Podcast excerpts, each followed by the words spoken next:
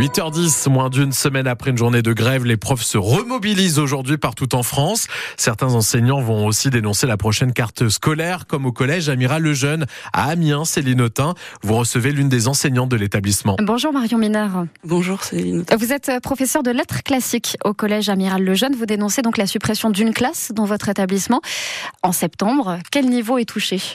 Alors euh, cette année, nous avions des effectifs en sixième qui étaient autour de, de 25, euh, ce qui permettait de pouvoir euh, avancer avec eux plus facilement, mhm. d'autant plus que les évaluations de sixième étaient pas brillantes.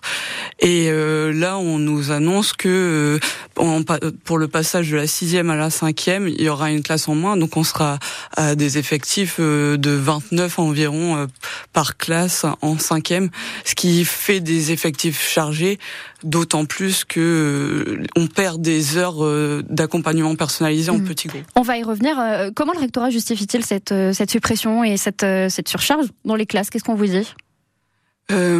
Alors au rectorat, concrètement, on nous donne des moyens. Le rectorat nous donne une enveloppe de moyens. Et là, cette enveloppe de moyens a baissé, mhm. alors qu'on est censé créer des groupes de niveau. Je mets bien des guillemets, parce que pour moi, vu le peu de moyens qu'on a, ces groupes de niveau vont vite se transformer en classes de niveau. Et c'est là qui est toute la problématique.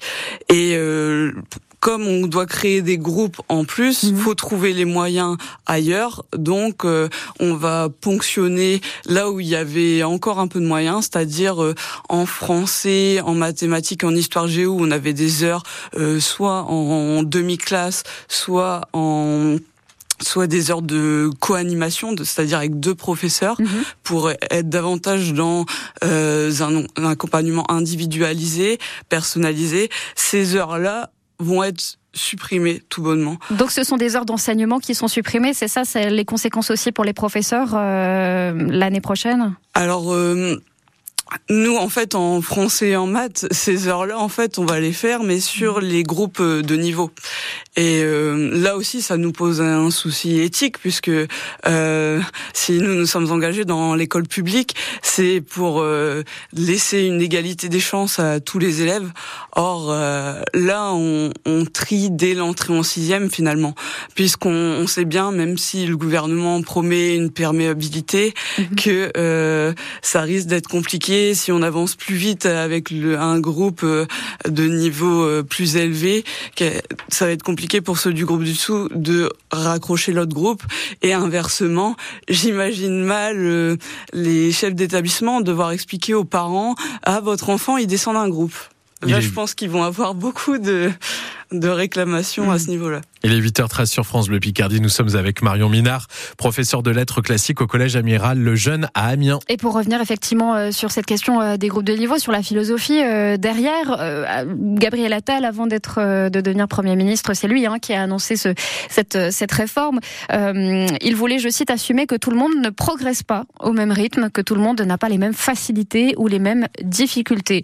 Pourquoi refuser plus de temps et d'aide aux élèves qui en ont besoin, plus de stimulation pour celles et ceux qui s'ennuient c'est ça finalement aussi les groupes de niveau. Euh, ce qui est paradoxe, c'est que pour les élèves qui s'ennuieraient, il y a des options comme euh, en lettres classiques. Moi, je suis enseignante aussi de, de, français, mais aussi de latin. Tout à fait. Vous êtes prof de latin, c'est presque même comme des groupes de niveau, pardon, mais euh, vous non, avez. Pas du tout. Bah, Alors, en latin. Euh, les bons élèves vont faire du latin. Euh. non, pas dans mon collège, parce qu'en fait, dans mon collège, on a des classes horaires aménagées musique et danse, qui sont des élèves, enfin, qui sont triés sur le volet, en fait. Mhm.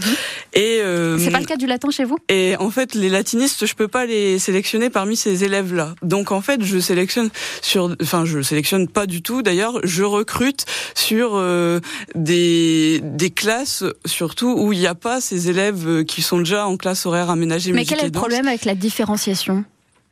Euh, Avec la différenciation.